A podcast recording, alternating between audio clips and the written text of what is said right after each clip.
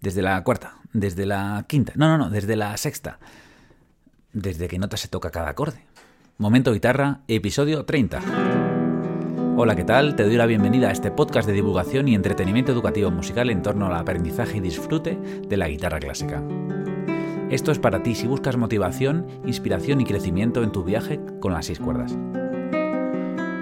Yo soy Pablo Romer Luis y hoy te voy a hablar de acordes, pero más concretamente desde qué cuerda se toca cada acorde, o con otras palabras más técnicas, sobre inversiones de acordes. Si quieres ver el color de mi sudadera, puedes verme por YouTube, pero perfectamente puedes escucharme por cualquiera de las plataformas de podcast como Spotify, iTunes, Google Podcast. Así que, si te interesa un poquito este tema, afina que empezamos.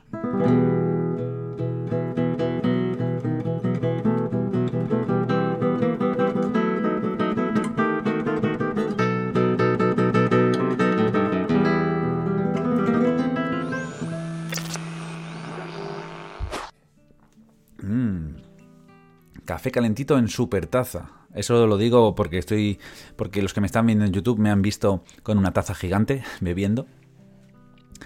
Y ahora, ¿qué vamos a hacer? Empezamos a hablar este tema. ¿Por qué traigo este tema a un podcast?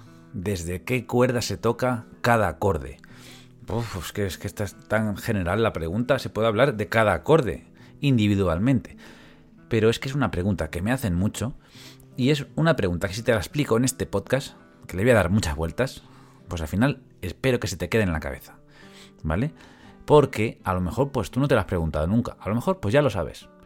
Pero como le voy a dar tantas vueltas, quizás aprendas alguna cosa nueva o quizás cuando se te plantee esta cuestión mm, ya sepas la respuesta. Antes de tocarlo, antes de hacer nada. Vale, entonces, ¿qué vamos a hacer? Vamos a ver primero qué significa la palabra inversión de un acorde, ¿vale? No es como esto de invertir y para ganar más dinero, ¿no?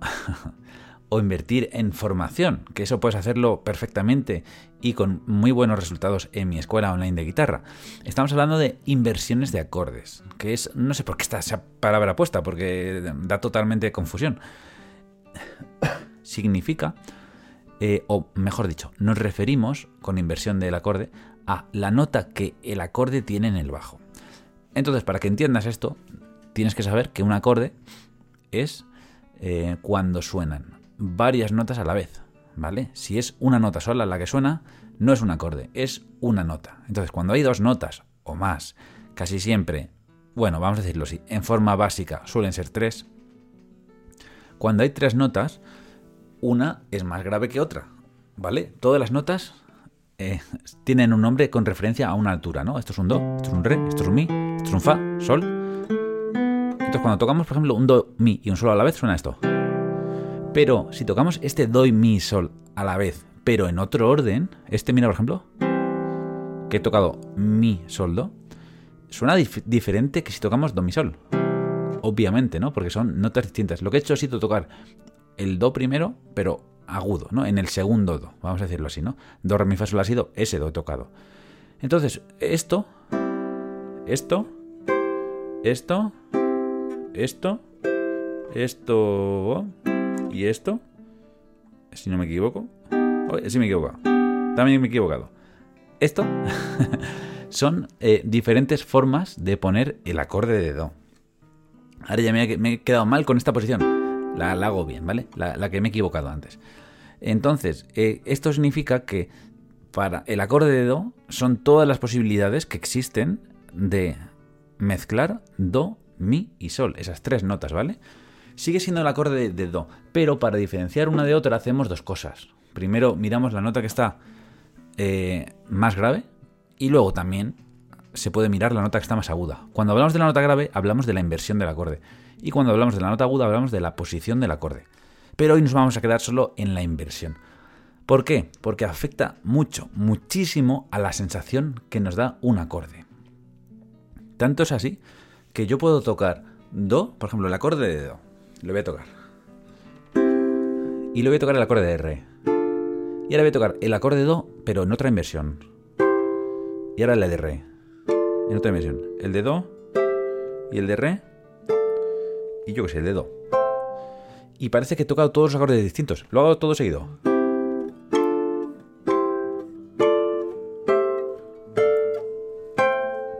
He tocado solo Do, Re, Do, Re, Do, Re, Do, Re. Pero claro, he jugado con esa nota del bajo.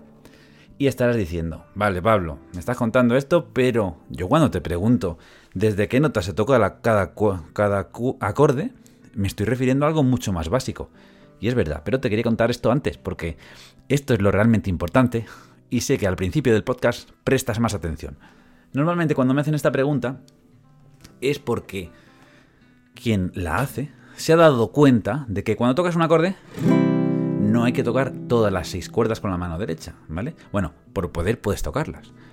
Pero suena mejor si haces, si te enfocas en las cuerdas importantes. Por ejemplo, en el acorde de Do, vamos a decir que se toca desde la quinta cuerda.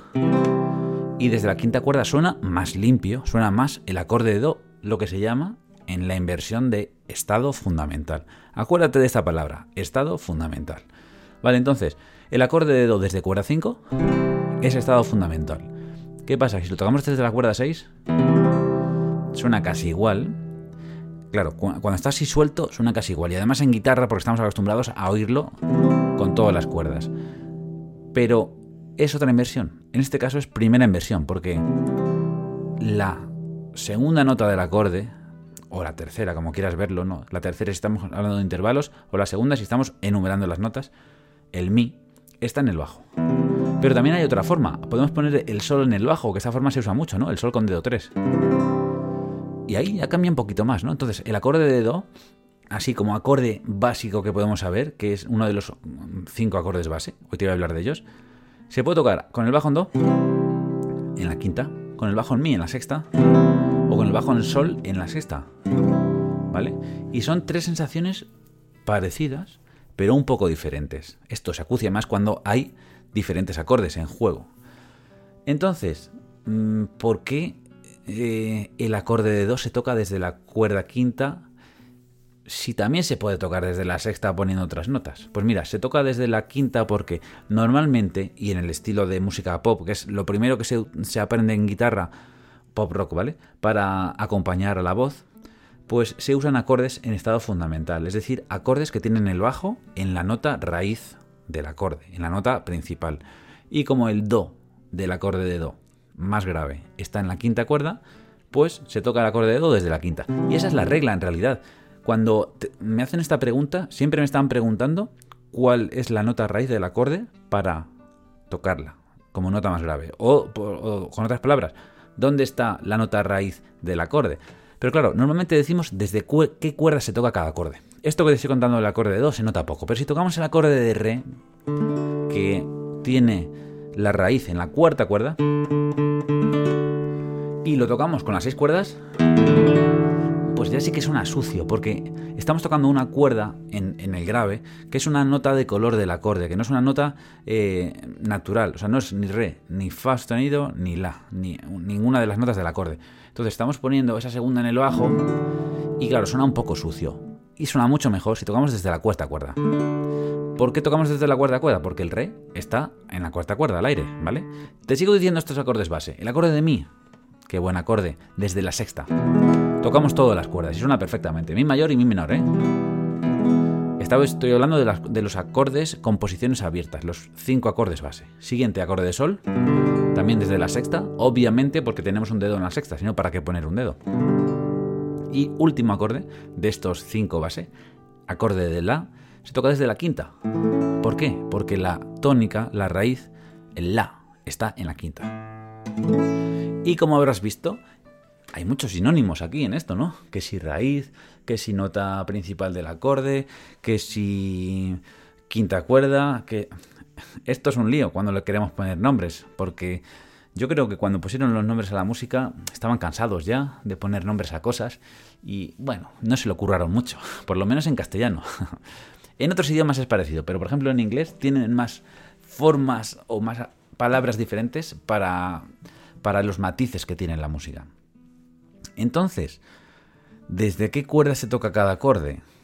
Al empezar el podcast te he dicho que depende, porque depende si lo estás tocando en una inversión o en otra, ¿no? En estado fundamental. Te digo las tres inversiones principales. Estado fundamental, que es cuando eh, la raíz está en el bajo. Primera inversión, que es cuando la tercera del acorde está en el bajo. O segunda inversión, que es cuando la quinta del acorde está en el bajo. ¿Vale? Es decir, si tú quieres tocar el acorde de Do en primera inversión, el bajo será distinto que si quieres tocar el acorde de Do en estado fundamental. Pero ¿qué pasa? si quieres tocar solo el acorde de Do, te da igual un poco. Lo único que tienes que tener en cuenta es que cuando suene mal, pues tienes que prestarle atención. ¿Por qué suena mal? Eso es una de las cosas que por, las que eh, mis alumnos me hacen esta pregunta, ¿no? Al principio da un poco igual. Tú tocas el acorde, más o menos suena, cantas y se tapa un poco el sonido. Pero ya cuando estás desarrollando el oído, estás tocando y quieres que suene mejor, quieres que suene como en el disco, pues ya tienes que tener en cuenta estas cosas. Y tampoco hay que saber muchas cosas. esto no es una locura de aprendizaje teórico. Eh, en estos cinco acordes base, te voy a resumir así. Hay dos acordes de sexta cuerda, el mi y el sol, dos acordes de quinta cuerda, el do y el la, y un acorde de cuarta cuerda, el re. El re siempre se queda ahí en cuarta cuerda. Pero esto solo es el principio de todo esto que se puede desarrollar, ¿no? Porque es muy importante desde qué cuerda se toca cada acorde, ¿no? Y, no esto solo de desde qué cuerda se toca, sino desde qué, o sea, qué bajo elige el compositor para acompañar una pieza, qué bajo elige el intérprete también a veces, eh, qué nota elige el bajista. Esto los bajistas lo tienen clarísimo, pero claro, no piensan en acordes, sino piensan en poner esa nota grave a los acordes que están sonando. Todo un tema. Espero que con esta explicación, con esta breve explicación, se te haya solucionado un poco esta duda, si has venido o has llegado aquí eh, buscando esta. Eh, si has escuchado este podcast porque me estás siguiendo hace tiempo y dices, bueno, voy a escuchar a Pablo ver qué dice hoy. Espero que te hayas enterado que, te resumo, los acordes eh, suenan un poco diferente dependiendo de qué nota esté en el bajo y hay que tener en cuenta desde qué cuerda tocamos cada acorde, porque así puede sonar de una forma o de otra. Y fíjate, no te digo que esté mal ni que esté bien, sino que cada uno lo elige. Tú puedes tocar el acorde de Do con el bajo en sol porque te gusta, o puedes tocarlo con una intención de movimiento de bajo, o puedes tocarlo porque te suena bien y ya está, ¿vale? no hay que tener tanta... Em, tanto pudor en decir, ah, esto está mal, no lo voy a hacer así porque no sé qué, no sé cuánto. Está muy bien investigar sobre este tema. Está muy bien que sepas que si no lo haces como tiene que ser, no pasa nada. Pero está mucho mejor que, vayas a. que seas fino, que seas fina tocando y digas, mm, voy a tocar em, bien el acorde de re porque suene bien desde la cuarta cuerda. Y cuando pase el rasgueo de la mano, quiero que empiece desde la cuarta cuerda que hay que tener bastante precisión, porque si tú haces un rasgueo y más o menos das a todas, eh, el más o menos a todas o el desde la cuarta cuerda cambia mucho, ¿no? Ahí la precisión y, la técnica tiene que avanzar y eso te ayuda a mejorar cada vez más y a disfrutar también, porque cuando tú lo haces y lo haces, no sé, 90, 200 veces, escuchando tu propia guitarra intentando que suene bien, desarrollas eh, el oído, es decir, cuando escuchas a otro guitarrista, lo oyes, o sea, lo, oyes a la legua que le ha dado a la quinta también, porque tú ya le has prestado mucha atención muchas veces en tu propia guitarra. Todo esto eh, sirve, es decir, todo lo que, todo lo fino que queramos tocar, al fin y al cabo nos sirve para disfrutar, para el deleite, no solo para que nos digan que está bien, es que eso es lo menos importante, pero eh, también a veces mm, es un aliciente para querer investigar este tipo de cosas. Muy bien, pues habiendo visto este tema, vamos ahora con algunas de las preguntas que me habéis hecho en otros podcasts.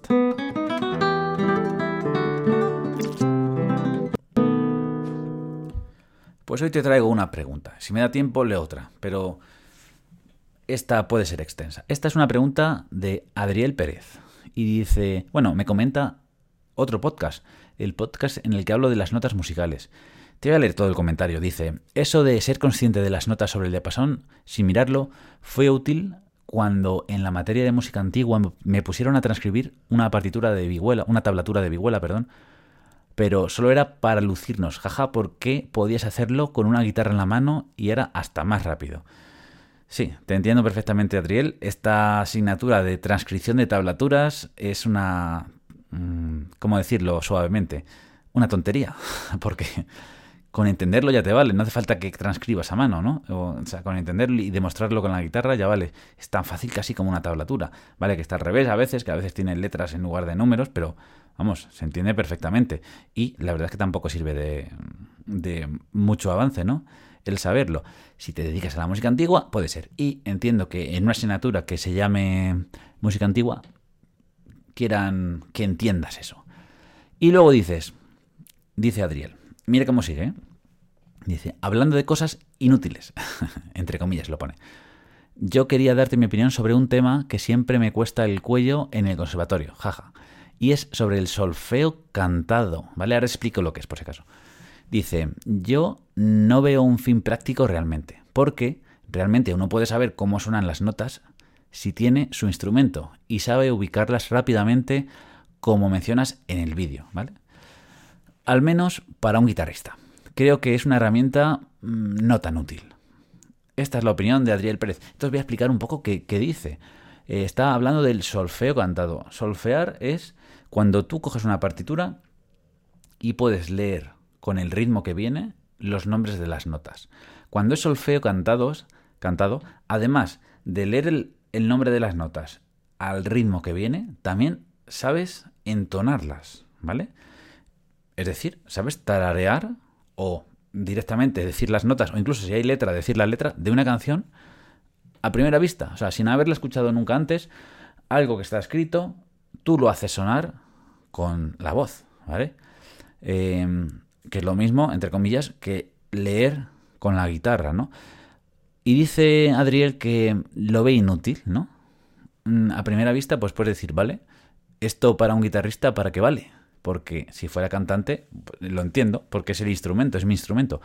Pero mm, al ser guitarrista, ¿por qué tengo que practicar esto?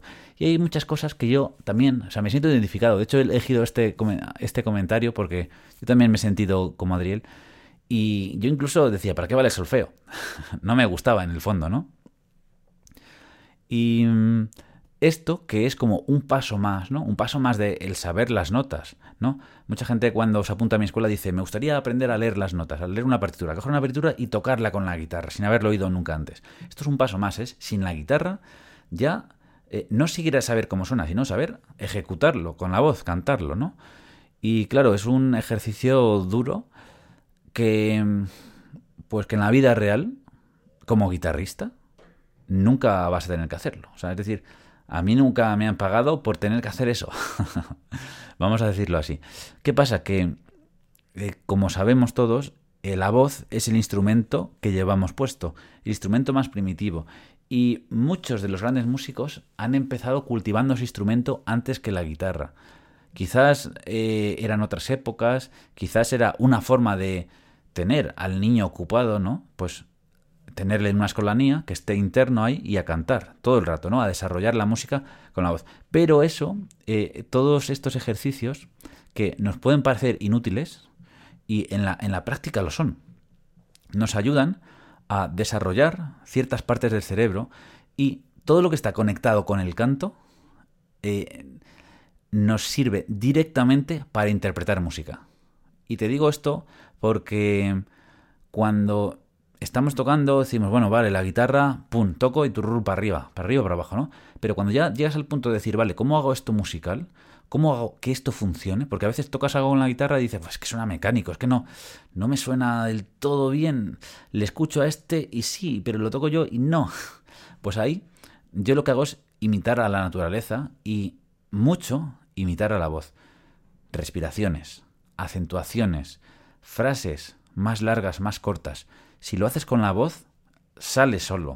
O sea, te das cuenta de que una frase no acaba justo antes de que acabe el compás, sino que acaba un poco después. Eh, eh, te das cuenta de que cuando haces una nota aguda tienes que sacar más aire, por lo tanto, hay que hacerlo más fuerte. Y, y al final, mm, luego todo eso que aprendes con la voz, lo puedes aplicar a tu instrumento, ¿no? Cuando haces una escala, si cuando vas hacia lo agudo, vas apretando más en guitarra, porque en guitarra puedes apretar igual una nota grave que una nota aguda, ¿no? Va a sonar más natural. Y toda esa parte del solfeo cantado ayuda. También te digo una cosa, depende de cómo se enseñe. Y también, pues claro, depende del profesor y depende de muchas cosas. Pero sí justamente es algo que yo veo que tiene su utilidad. Entiendo que no te guste, como no me gustaba a mí. Pero mira, eh, hablando de estas cosas, pues ha salido el tema de cuando queremos interpretar una pieza em, y a lo mejor no tenemos una referencia de otra persona o no vemos concretamente qué no está funcionando, si tratamos de cantar la melodía, sacamos muchas ideas. Si tratamos de cantar la línea del bajo, también. O sea, aprendemos mucho de esa parte de la voz y te lo dice uno que, bueno, eh, normalmente me dicen que tengo buena voz, pero cuando hablo, cuando canto, no me escucha mucha gente. y es por algo. Em, es decir, no, yo no tengo buena voz para cantar, pero sí ya hace tiempo que dejé esa vergüenza estúpida y, y en mis clases mis alumnos saben que canto un montón, pero no canto pues em, una letra o para lucirme o para, no sé, para, para decir, mira, qué bien sé cantar. Todo lo contrario, canto muy mal. Canto para, para ver cómo es la mejor forma de interpretar en la guitarra, porque la voz nos acerca mucho a esa naturaleza. Y mira, esta pregunta ha dado para bastante, incluso hubiera dado para un podcast, pero yo creo que es buen momento para cortar hoy. Y hoy estoy, mm, ahora mismo, según se está publicando este vídeo, en el norte de España, concretamente en Bilbao, creo, y digo creo porque estoy grabando esto antes, magias de YouTube. Grabé esto la semana pasada y lo estoy publicando hoy, pero ahora mismo estoy en un evento de formación. Así que si pones un comentario, te leeré en un par o en tres o cuatro o cinco días. Ponlo cuando quieras, porque a lo mejor mm, cojo tu pregunta y la comento como la de Adriel en un podcast. Nada más. Bueno, sí, una cosa, como siempre. Te digo esto. Toca mucho y equivócate. Sigue tocando y comete errores. Continúa y empieza de cero si es necesario. Porque lo importante, lo bonito, es el camino que recorres.